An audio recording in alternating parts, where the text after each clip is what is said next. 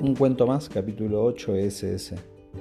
A veces parece no haber método, pero siempre hay algo ahí.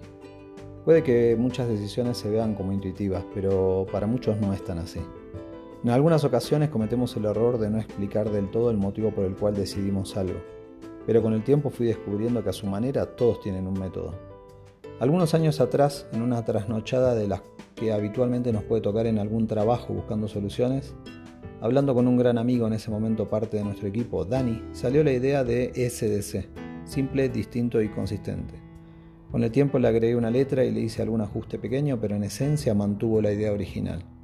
Buscábamos encontrar un método para validar que la suma de las acciones que queríamos incorporar al plan tuviera un sentido. Muchas veces cuando estamos enfrentando un reto que demanda mucho de nosotros, nos tienta la idea de hacer mucho y cambiar todo lo que a nuestro criterio no haga sentido y si a más se puede, lo más rápido posible. Intentábamos usarlo como un filtro al que sometíamos las acciones o ideas que iban surgiendo. Si algo pasaba ese tamiz, entonces invertíamos tiempo en desarrollarlo. En general no descartábamos ninguna idea inicialmente, pero sí rigurosamente aplicábamos ese criterio. ¿Esto es bueno o malo? Depende el ojo del lector, al final es una forma de hacer las cosas que toma sentido para quien lo aplica.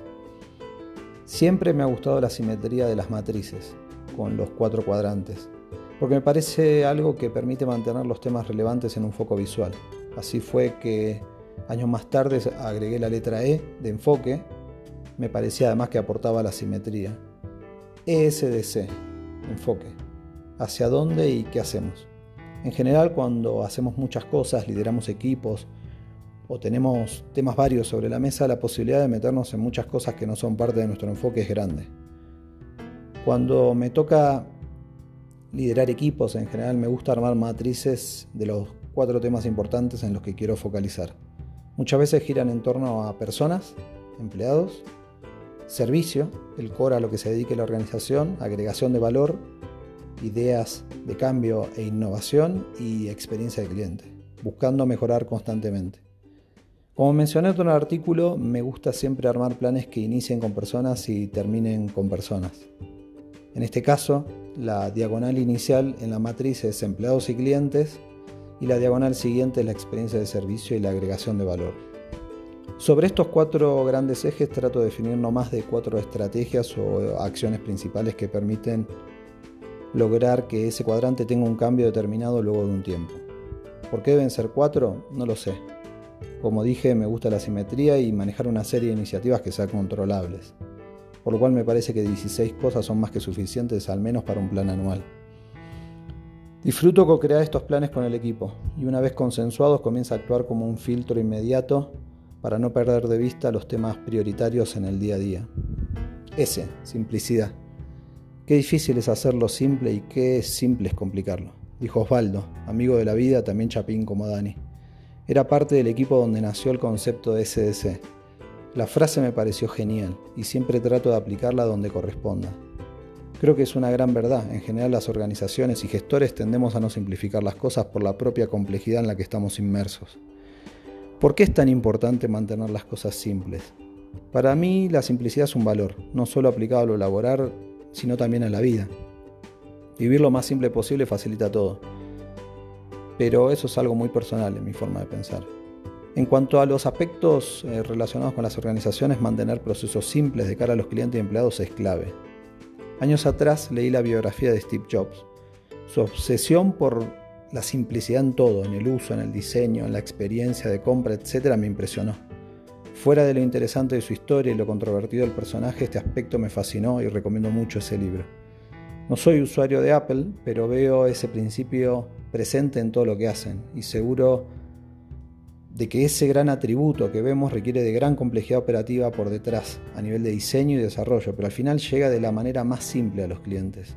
Esa obsesión por simplificar las cosas con el objetivo de mejorar la experiencia de uso me parece un tema clave y a su vez un gran desafío. En mi opinión, una de las cosas que más nos cuesta decir es no y dejar de hacer. Por un lado, desarrollamos un afecto sobre las ideas y proyectos pasados que pueden no tener sentido en el presente. Por otro lado, porque dejar de hacer es un proceso complejo que involucra muchas partes y mucho esfuerzo de cambio.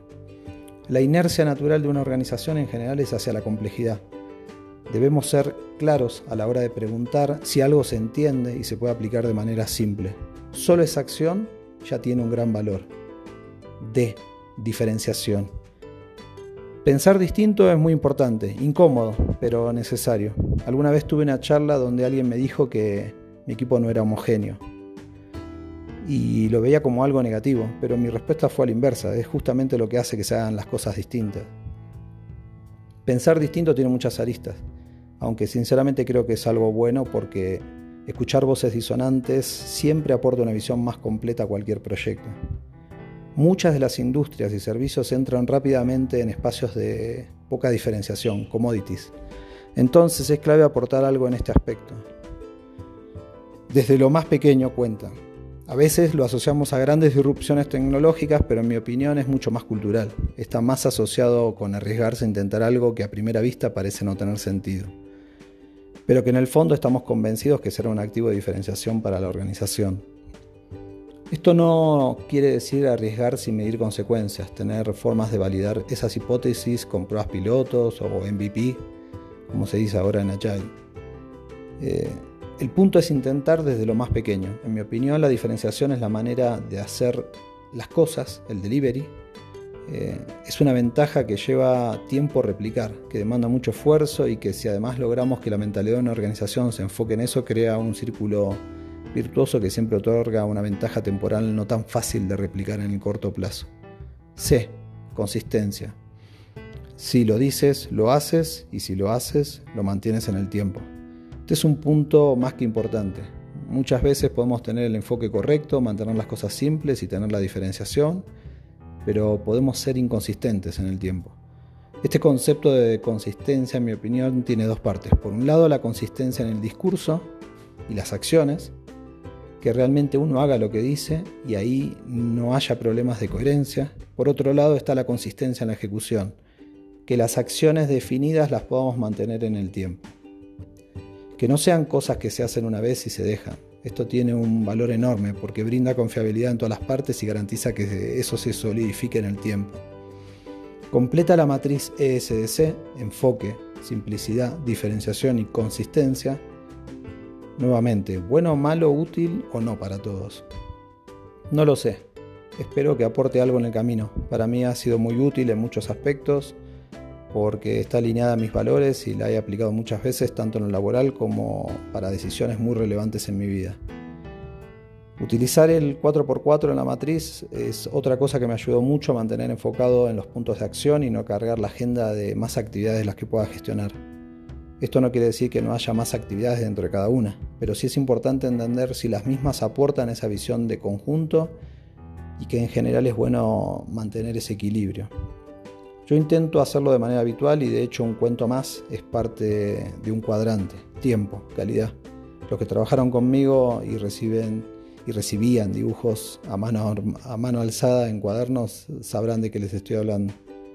Otro punto que recomiendo es tener la matriz siempre visible.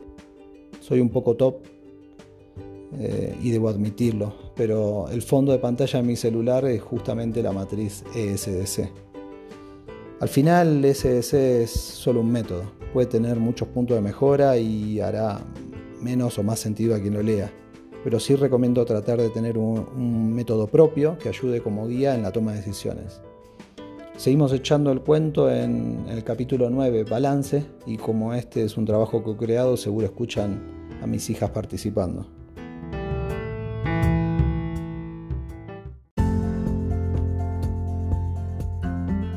Muchas gracias por leer y escuchar un cuento más.